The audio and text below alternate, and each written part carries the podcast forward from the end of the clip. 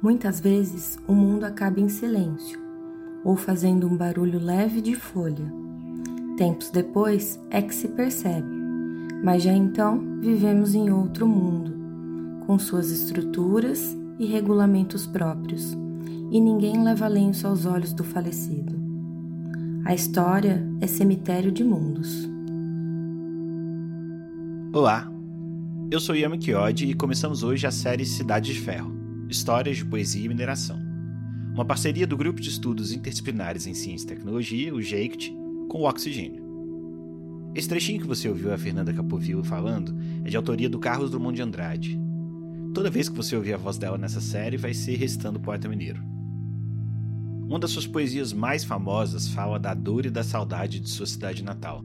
Itabira foi o berço da Vale do Rio Doce, e durante um bom período, o epicentro da exploração de minério de ferro do mundo. Talvez você se lembre desses versos. Alguns anos vivi em Itabira. Principalmente nasci em Itabira. Por isso sou triste, orgulhoso, de ferro. 90% de ferro nas calçadas, 80% de ferro nas almas. E esse alinhamento do que na vida é porosidade e comunicação Tive ouro, tive gado, tive fazendas. Hoje sou funcionário público. Itabira é apenas uma fotografia na parede. Mas como dói. Na minha pesquisa de doutorado, eu passei os últimos anos seguindo um sem fim de histórias de fim de mundo, em especial aquelas que ligam a crise ambiental e a literatura. A arte, uma vez mais, parece ser um instrumento poderoso pelo qual conseguimos falar sobre as tragédias do nosso tempo. Ainda assim, poucas dessas histórias me encantaram tanto quanto o progressivo desencanto do Drummond com a sua cidade natal. Sua obra vai trocando aos pouquinhos as memórias de infância numa pacata e bucólica Itabira pelo profundo pesar com que a mineração fez com a cidade. O maior símbolo da cidade até hoje é o Pico do Cauê. Possivelmente a maior mina de ferro que já existiu. Não por acaso, é a silhueta do pico que estampa a bandeira municipal de Itabira ao entrar na cidade, somos recebidos por um portal em forma de arco que foi recém-inaugurado, e ele exibe a forma fantasma de um pico que já não existe mais, e uma referência ao Drummond. O que era pico, hoje é buraco, literalmente. 160 metros de altura, agora um buraco de não se sabe quantos metros negativos no chão. O pico que ficou conhecido na poesia como Montanha Pulverizada.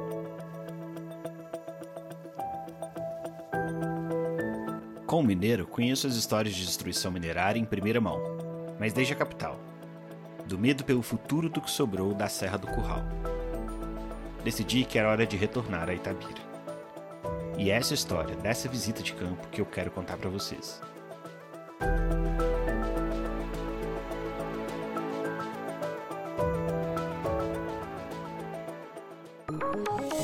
Oxigênio um programa de ciência, cultura e tecnologia, produzido pelo LabJOR em colaboração com a Rádio Unicamp.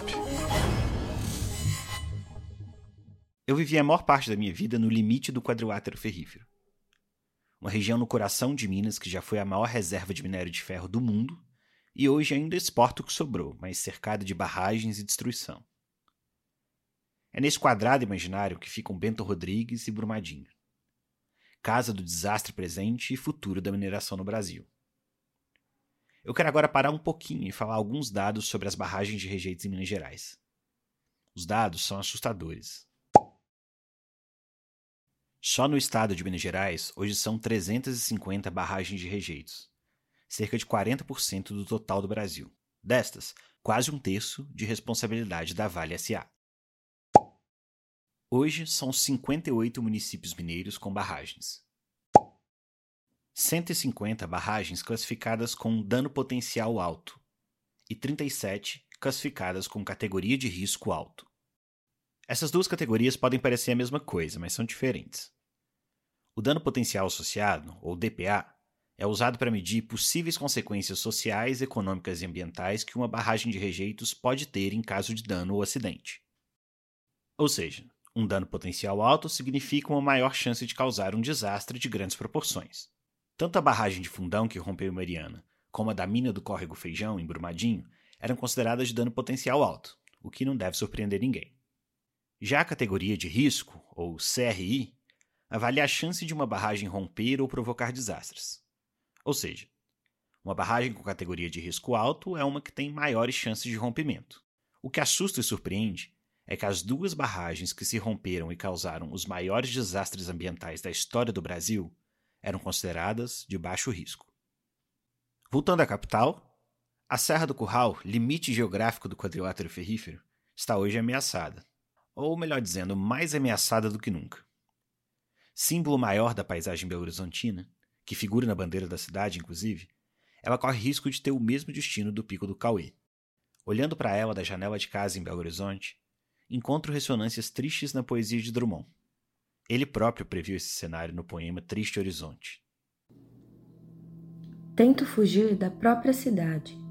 Reconforta-me em seu austero píncaro serrano. De lá verei uma longínqua purificada Belo Horizonte, sem escutar o rumor dos negócios abafando a litania dos fiéis. Esta serra tem dono, não mais a natureza a governa disfarce com o minério. Uma antiga aliança, um rito da cidade. Desiste ou leva bala? Encurralados, todos. A Serra do Curral, os moradores caem embaixo. Jeremias me avisa. Foi assolada toda a serra, de improviso derrubaram minhas tendas, abateram meus pavilhões. Vi os montes e eis que tremiam, e todos os outeiros estremeciam. Olhei para a terra e eis que estava vazia, sem nada, nada, nada.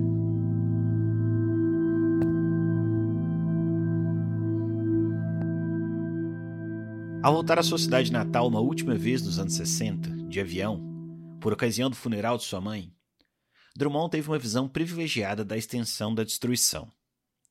O pico do Cauê já não havia. Foi com a intenção de encarar o fantasma do Cauê nos olhos que parti para Itabira com um amigo itabirano de longa data, como guia e testemunha. Lucas Nasser é uma companhia privilegiada para este fim. Nasceu e viveu em Itabira, com as famílias de ambos os lados itabiranos.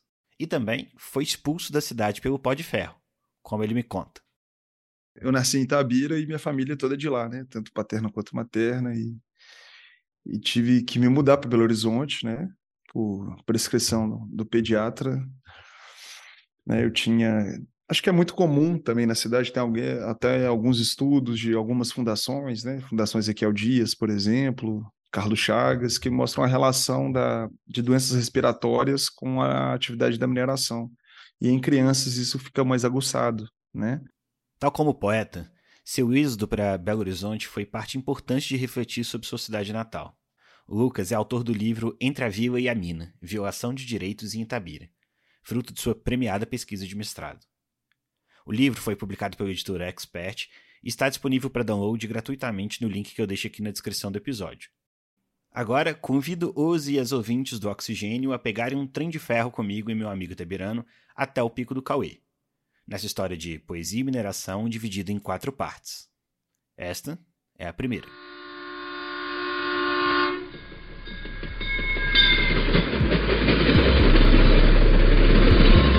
Você está ouvindo Cidade de Ferro Histórias sobre poesia e mineração. Parte 1 Um doloroso quadro na parede. Se aproximar da cidade de Tabira é deixar a paisagem contar sua história. Fica muito claro que uma intervenção de grandes proporções aconteceu ali. As estradas ficam estreitas e claustrofóbicas. De um lado e de outro, eucaliptos enormes não te deixam saber o que havia ali antes. Os bancos de barro, por outro lado, são reveladores. Aos pés dos jovens eucaliptos, o barro é cinza e não deixa dúvidas de que o ferro esteve ali. Em meio a essa nova floresta que parece esconder um segredo, começam a surgir placas. Placas colocadas pela Vale SA, e sobre as quais vamos falar muito. A primeira que noto antes de entrar na cidade indica o nível de risco: 5. Vermelho. Máximo. Um lugar da Vale, né? E, e aí tem, tem várias coisas assim, tem, tem placas que boa parte é recente, principalmente depois do, dos crimes de, de Mariana. Você tem uma exigência do Estado, só que o, o, o, Estado fez um grande acordo com a Vale, né? Então a governança é toda a Vale. O, o, que não é diferente, sei lá, da atividade econômica, né? Você tem muita extração da Vale que a, a, você vai calcular a tributação na autodeclaração da empresa, né? Então, é a empresa que faz tudo, né? E aí você está colocando o poder local, que em tese é a coisa mais básica, que é colocar uma placa, tá delegado, né? Parece que é, é, é são despachantes, né? É, uma, é figurativo, né? Curiosamente, o risco que a placa valia não é o de uma barragem, como eu pensei que fosse a princípio, mas sim o risco de queimadas. Olha, eu não tenho dados para confirmar essa hipótese que eu vou dizer, mas é fato que a plantação massiva de eucaliptos em Tabira acontece para esconder terrenos devastados pela mineração. Sem o suporte natural nos solos para fornecer água e nutrientes para toda aquela massa de madeira que não havia ali antes, é de se esperar que isso se some à estação seca do Cerrado e promova uma piora nos focos de queimada. Que seja a Vale responsável por avisar do risco de queimadas em placas é sintomático. É bem sintomático, né? Você tem um risco não é só da, da mineração, né? Você tem diversos é, esferas de, de violações acontecendo ao mesmo tempo que esses barros se cruzam. O Lucas estava se referindo também às violações de direitos básicos que acontecem na cidade. Bairros inteiros removidos do dia para a noite, casas rachadas pelas explosões provocadas para extrair ferro, e um senso de identidade fraturada, num contexto em que o que parece é que é a cidade que tem que se mover para a mineração passar.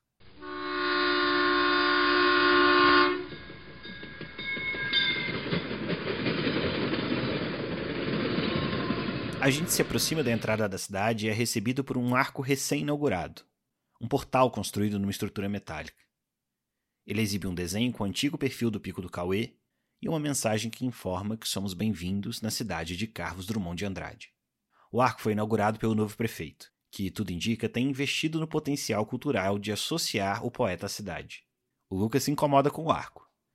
Enquanto a gente passa por ele, ele só me diz que é barango. Em conversa posterior, ele desenvolve um pouco mais.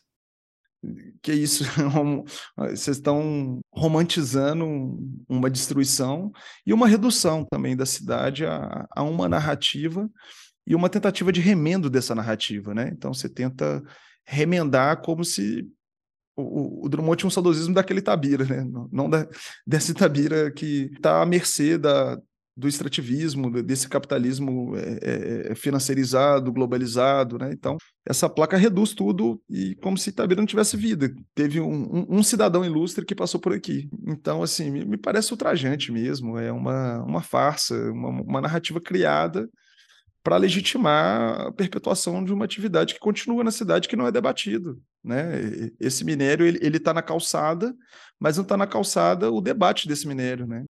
Passando pelo arco, mais eucaliptos, mais placas da Vale, alguns morros transformados em arquibancadas pela mineração. E finalmente, algo que se parece cidade emerge na nossa frente. Uma praça grande, que tem uma grande universidade privada em seu limite. Mas, ao atravessá-la no meio, adivinhe quem nos recebe? À esquerda, uma grande estátua de metal de Drummond. A primeira de pelo menos seis que eu vi na cidade. À direita, uma Maria Fumaça. Um pedaço fractalizado do maior trem do mundo. O maior trem do mundo. O maior trem do mundo leva minha terra para a Alemanha, leva minha terra para o Canadá, leva minha terra para o Japão. O maior trem do mundo, puxado por cinco locomotivas a óleo diesel, engatadas, geminadas, desembestadas. Leva meu tempo, minha infância, minha vida triturado em 163 vagões de minério e destruição. O maior trem do mundo transporta a coisa mínima do mundo, no coração itabirano. Lá vai o trem maior do mundo, vai serpenteando, vai sumindo, e um dia, eu sei, não voltará, pois nem terra nem coração existem mais.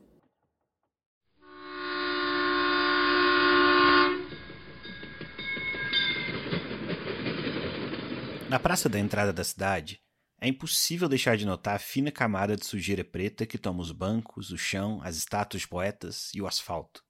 Na poesia, ele já se referia a esse pó pela insistência. Mísero pó de ferro que nunca passa.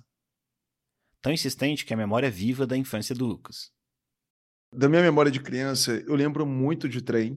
Né? Você viu ali, a casa da minha avó é do lado de, uma, de um pátio numa terceirizada da Vale, e no fundo tem uma linha de trem. Então eu escutava o trem e, e lembrava do minério, que né, eu te falei, não sabia o que era minério, mas falou assim: é minério. Ninguém explicava, tipo assim.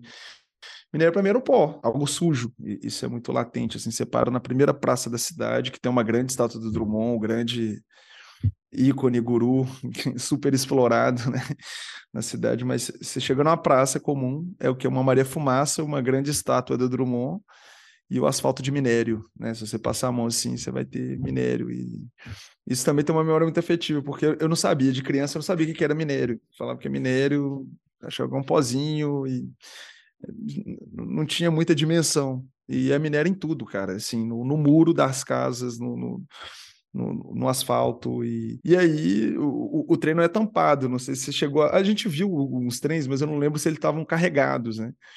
Então aquilo vai pulverizando, cara, e vai. Sei lá, parece que é um pólen, né? Que o minério ali tem. Vai no ar e vai se espalhando nas várias esferas, assim. O pó de minério parece um véu que encobre crimes terríveis, sobre os quais não se pode falar. O escritor e teórico de literatura José Miguel Wisnik fala que, ao visitar a cidade, ele teve a sensação de que um crime terrível foi cometido a céu aberto e que, de alguma forma, foi silenciado. Essa descrição, na verdade, é muito acurada. Conversando com trabalhadores e ex-trabalhadores da Vale, alguns até parentes do Lucas, fica muito claro que há uma disposição limitada em se criticar a empresa. Você falou, né, que você viu muito isso no trabalho de campo, que as pessoas tinham assim ah, ficava meio reticentes em reconhecer os problemas da, das coisas da Vale, mesmo com a destruição super visível em qualquer lugar que você olhe da cidade. Eu lembro se falando assim, ah, tem uma coisa oculta. Uma coisa oculta, não falada, mas todo mundo sabe que tem algo. Você percebe que as pessoas são desconfiadas, né? Acho que você conversou com meu tio, você, acho que você percebeu, né? Das pessoas que é, é, é um morde a sopra, né? Não quer relatar tudo, não quer ser um, um, um, delator, né? Então, parece que, que os filhos que saem, que botam a boca no trombone. Da pesquisa que eu fiz, teve um... Peguei relatos de... Tem um... Ah, tudo é tio, né? Tio e primo no interior, né? Mas é... O, o trabalhador número dois, né? Fichado na Vale, ele é da grande família, assim, né? Expandida. E aí coletamos um relato dele, ele é muito ressabiado. Ele contava algumas coisas, mas não queria se comprometer, mesmo estando aposentado há 40 anos. Foi, foi mesmo. Seti, ao mesmo tempo que contava dos acidentes fatais que rolavam, como que era inseguro de trabalhar, aquele monte de coisa, como que tudo era feito à mão na época dele, ainda assim ele fica amenizando esses relatos com, com a esperança de que ah, ele fosse assim, ah, parece que encontraram algo muito valioso, muito mais valioso que o ferro para explorar agora, que vai transformar Itabira. O Lucas falou algo interessante comigo numa conversa, que os filhos que saem que parecem colocar a boca no trombone. Foi assim com Drummond. Ele era crítico da mineração e ficou desgostoso com o que a cidade se tornou. Preferia Belo Horizonte e o Rio de Janeiro. E por muito tempo, e tem vários registros disso, diga de passagem, os itabiranos trataram o poeta como traidor, como alguém que saiu e fala mal da cidade. Tem uma conversão de narrativas onde parece que criticar Vale e criticar Itabira é a mesma coisa. Então é bastante curioso que esse resgate do Drummond como mito surja agora, como narrativa principal sobre a cidade. Mas a gente vai falar especificamente sobre esse tema na última parte dessa série. Por hora, eu só queria assinalar esse dado etnográfico estranho a destruição visível da cidade causada pelo Vale não parece ter afetado tanto quanto eu esperava a disposição dos itabiranos em criticar a empresa ou de reconhecer o estrago que ela fez ao longo dos últimos 81 anos. Era assim na época da Companhia Vale do Rio Doce, e com suas devidas proporções, é assim também no tempo da Vale SA, onde o poder público deixa de ser dono para ser a parte menor em uma parceria profundamente desigual e questionável com a empresa. Na verdade, acho que o poder público, né? Você tem um grande coluio, você tem um grande acordo nacional ali, um grande acordo municipal, né? que, que passa pelo, pelo poder local ali. Estadual. E né? estadual, né? Referendado, que Lei Candir, né? E outras formas de, de incentivo e, e leniência mesmo, né? Então, você tem muitas vezes o poder local como despachantes mesmo da mineradora. Antes de a gente partir para a última parte do nosso episódio, eu queria convidar vocês para ouvir o podcast Mundaréu, um podcast de antropologia feito em parceria do WebJor com o Departamento de Antropologia da Unicamp. No início do mês de agosto começou a quarta temporada, que vai se dedicar a pesquisas sobre ciência e tecnologia desde a América Latina. E a partir de antropologias feministas que sejam antirracistas, interseccionais e decoloniais. O primeiro episódio já está disponível e o segundo sai no começo de setembro. Projeto é coordenado pelas pesquisadoras Daniela Mânica, da Unicamp, e Soraya Fleischer, da UNB. Para ouvir, é só buscar Mundarel no seu tocador de podcasts.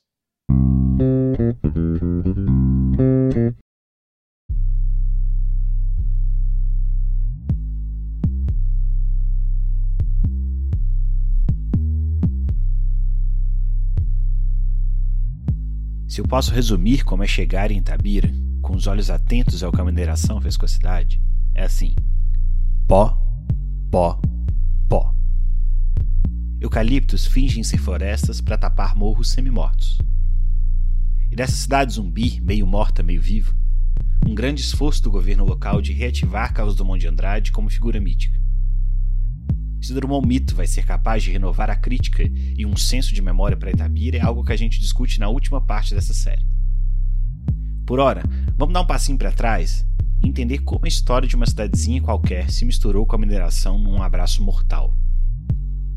Faço isso contemplando o horizonte itabirano, de onde a mineração parece inescapável. Não há um só morro intocado, sem sinais faraônicos de intervenção minerária. Mesmo do centro histórico, não é fácil imaginar a cidadezinha bucólica que inspirou o poeta e da qual ele sentiu tanta saudade. Cidadezinha qualquer. Casas entre bananeiras, mulheres entre laranjeiras.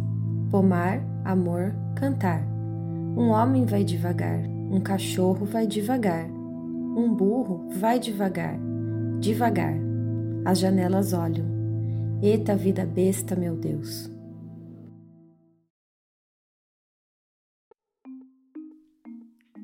Na segunda parte dessa série, eu retomo de modo breve uma linha do tempo de como Itabira e a mineração se tornaram inseparáveis.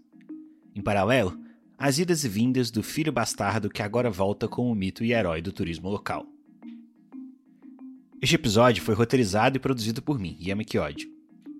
A revisão foi da coordenadora do Oxigênio, Simone Pavone. Quem narrou as poesias do Drummond foi a Fernanda Capovilla. E quem conversou comigo foi o Lucas Nasser. A edição do áudio foi feita pelo Elisa Valderano. O Oxigênio é um podcast produzido pelos alunos do Laboratório de Estudos Avançados em Jornalismo da Unicamp e colaboradores externos. Tem parceria com a Secretaria Executiva de Comunicação da Unicamp e apoio do Serviço de Auxílio ao Estudante, também da Unicamp.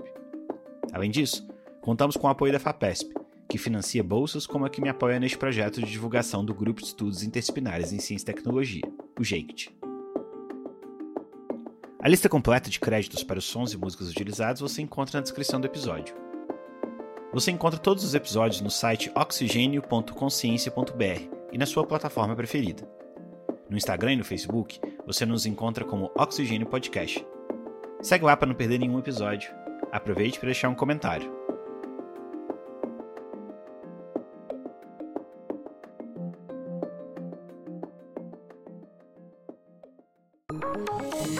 Oxigênio. Um programa de ciência, cultura e tecnologia produzido pelo LabJor em colaboração com a Rádio Unicamp.